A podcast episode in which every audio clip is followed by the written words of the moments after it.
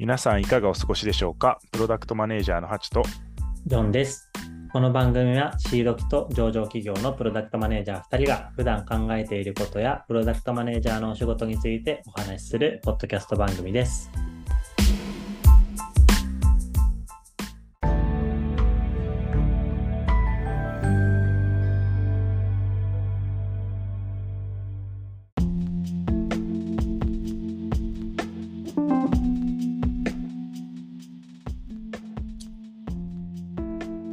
皆さんいかがお過ごしでしょうか？プロダクトマネージャーのハチとジョンです。この番組はシード機と上場企業のプロダクトマネージャー2人が普段考えていることやプロダクトマネージャーのお仕事についてお話しするポッドキャスト番組です。さて今回はですね、えー企画を通すってどんな準備してるっていうお話ですはい。まあ、プロダクトマネージャーにとっては結構大事なテーマですよね。これ結構大事なテーマでありながらなんか企画を通すって考え方僕はあんま持ったことねえなと思ってたけどだからジョンさんから企画を通すっていうワードを聞いてうんうん。興味津々だったというおー、そうなんだ。はそんな感じなんですよ感覚的には。いはいはい。企画を通すって誰に通してるんですかこれ？えっと、自分がイメージしてたのはもう経営陣ですね。ああ、でも、なんか小さい話だと別に経営陣にかかわらず、まあ、例えば、まあ、日々の優先度付け、優先度付けとかも企画を優先度通受刑。はい定例の紙紙コーナー。まあ、エンジニアさんとか、まあ、その他、まあ、いろんなところでも企画を通すっていうのは、ある意味、細かい話だと共通ではあるかなとは思いますけどね。うん、なるほどね。これじゃあ、ジョンさんはどうしてるかから聞いてきますか。企画を通す。うんまあ、でも、一般的にプレゼンするっていうことなんですけど、まあ、ちゃんと、えっと、こういう課題に、まあ、こうありたいです。で、今こういう課題があります。で、そのために、えっと、こういう施策を打ちたいです。っていうのを、まず、プレゼン資料としてまとめますと。で、あとはやっぱり、あの、こういうとちょっとなんか大企業っぽいなって感じするんですけど、各部門のキーマンに事前にちょっと根回し。根回し ザね。根回し。うんまあ根回しっていうといやらしいですけど、まあ単純に合意を取って進めていくっていう感じですよね。勝手にやらないで、ちゃんとあの各部門でリスクになりそうなところとかを事前に聞いて、まあそういったリスクはちゃんと事前に潰しておくっていうようなところかな。はい。確かに。そうですね。なんか話それちゃうんですけど、根回しとか、最近根回しを上手くなるための方法の本が出てて、はいその本の名前がダークサイドスキルっていう。本当に戦えるリーダーになる7つの裏技。もう、根回しっていうとね、ちょっとダークサイドなスキルって感じはするよな。いやでもこれ大事っすよ。なんかそこうこれだけだとダメだけど、うんうん。あの必要な要素の一つでありますよね。うんうんうん。ですね。なるほどな。なんかその各所と調整するときにうん。どういう話を持っていくんですか？これを通したいんだがっつって持っていくんですか？ああ、まあでもそうですね。やっぱり、基本はなんかもうプレゼンする内容とほぼ一緒ですよ。こういう課題があるから、こういうことをしたいと思ってる。で、それに対してなんか、あなたの部門でちょっと気になるところとかあったら意見もらえますか？みたいな感じです。ああ、もう壁打ちしに行くっていう。あ、まあそんな感じですね。はい。ああ、確かにそれめっちゃ大事ですね。うん。なんか、こういきなり突拍子もないことをぶつけ始めても、いや、それうちの部署の運用どうなるねんみたいなあ、そうです、そうです、そうです。そうです話とか、それ今までやってきたやり方変わるけどどうすんだよみたいなのをこう知らない、知らないとそこで波乱が巻き起こるっていう。そう、なんか結構やっぱ後から炎上するのを防ぐためにもこういうのは大事だなとは思ってますね。うん。確かに確かに。そうっすね。確かにな。いや、これ、僕の場合どうしてるのかなっていうのを考えたんですけど、うん、まあ、一緒だなっていう 結論。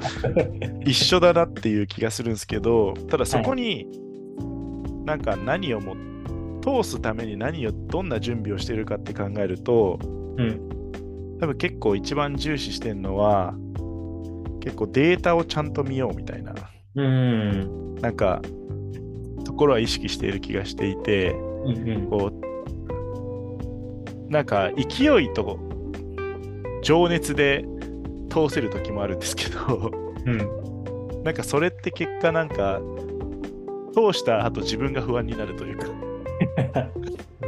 なんか通っちゃったよみたいなうん、こんな準備でよかったのみたいなのになるからなんか、うん、本当に準備をできる時というかまあ日頃したいんだけど、うんうん、は基本的にちゃんとファクトを集めるっていうことはまず PM だからしなきゃダメだよねっていうのは結構思うって感じですね。うん。確かに。で、かつ、なんか、この企画を通すところまでというか、あの、うん、通さなきゃいけない、なんて言うんだろうな、もう時間がなくて、もう今日決済してもらわないと動けませんみたいな、うん、な詰まった状態だと、なんかこう集めてきたファクトもなんかいい解釈しちゃいがちだと思ってて、うん、なんかデータ分析の話じゃないですけど、こう、都合のいい解釈をすることによって、あの、そ美味しそうな加工をし、その加工をもとに皆さんに、ほら、こんなデータなんで、やった方がいいですよって言って、で、通ってしまった暁には、自分が不安になるんだだよなっていうのをとても感じる。いや、確かになんか、あれですよね、こう、企画を通すために、データを使い出すとちょっと良くない気はしますね。そうそうそうそうバイアスをかけまくるみたいなね。なんかまあデータから仮説、まあ、こういうデータあります。で、そのファクトからあこういう課題があるね。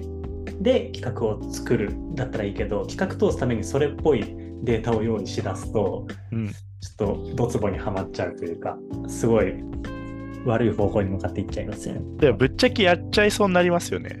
うん。いや、まあ、そうですね。多分振り返ると少なからずやってる気もする、自分。パワポ作ってる最中とかこん、もうちょっとなんか都合がいいデータあったらいいのにって思って、それをかき集めにいっちゃうみたいなね。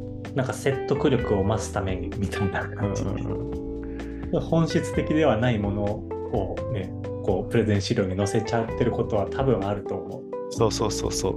それをこう自分で気づけるかどうかですよね。うん。あとなんか、うん、自我に食われるなっていうのが僕らの社訓の一つにあるんですけど、自分の企画を通したくなるとダメですよね。あの自我に自我に食われてる。へえー、それなんか興味深いですね。自我に食われる。いわゆるこう、まあ僕らはこうメディアでもあるので、特にあの、うん、僕らプロダクトマネージャーというよりも、いわゆるコンテンツのプロデューサー側に適用される言葉なんですけど、うんうんうん、どうしてもこう自分の考えたアイディアとか自分の考えた企画ってもう愛着が湧いてるじゃないですか、うん、絶対これでいけるって思ってるじゃないですか、うんうんうん、なんならそれを否定する人全部お前ら見る目がないみたいな。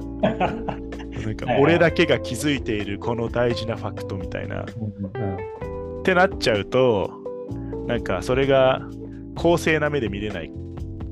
から、絶対これがいいんだって押しちゃうんだけど、うんうん、それは冷静に考えてみると自分の企画を通して自分が成果を上げたくてなんか自分が言ってることが正しいことによるいわゆるなんだろうな極端な話で言うと周りからの信頼を勝ち得るみたいな、うんうん、でなんか泥臭い言い方すると出世の道をそこで作るみたいななんか昔の企業みたいな話で言うと、うんうん、になっちゃうなと思ってて、うんうんうん、なのでなんかじ愛着を持って育てるのはいいんだけどそれをなんかいつまでもちゃんとフラットな目で見れるかっていうのとそのフラットな目で見るためには情熱を持って語り語るときは情熱を持つんだけどその裏側のエビデンスはちゃんとデータをもとにファクトを大事にしなきゃなっていうのを思ったっていう感じです。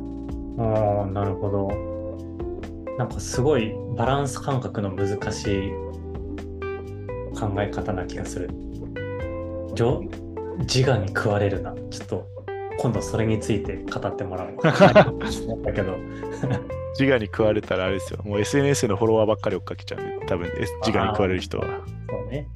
でもなんか、確かにな。結構自分の考えこそ、自分の考えでも自分の考えた企画は絶対だ。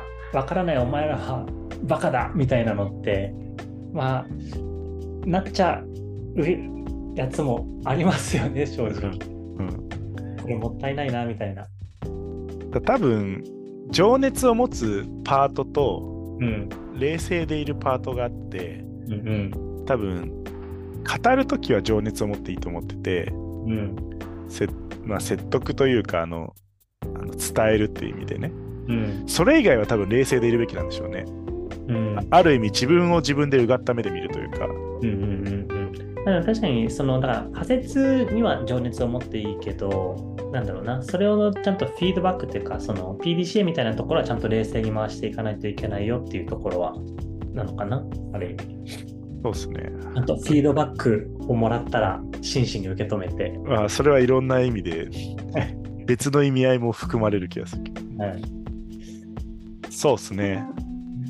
なんかいろんなとこに派生しそうな話ですね、これはね。うんまあ、やっぱ企画を通すってなると、まあ、やっぱりちゃんともっともらしい仮説とやりたいことをしっかり整理した上で、まあ、根回ししましょうというそこに落ちるんだ。はい。じゃあ、ダークサイドスキルを身につけるということで。ダークサイドスキルを身につけて、シスの暗黒鏡に習いましょう。はい。はい。スター・ウォーズでいいですか、今日は。今日はスター・ウォーズジムで。はい。というわけで、これからもこんな感じで毎週火曜の朝に配信しております。で興味を持っていただけたらですね、お好きなプラットフォームでフォローしていただけたらと思います。えー、毎週毎週ですね、めちゃくちゃフォローしてくれてる人数が増えていて、我々は嬉しい限りなので、はい、あの次のステップとしてフォローしてるあなたは口コミで広げるという活動をしていただけると、はい、我々は3倍喜びます。はい、ありがとうございます。ぜひぜひお願いします。はい、それではまた次回お会いしましょう。お相手はハチとジョンでした。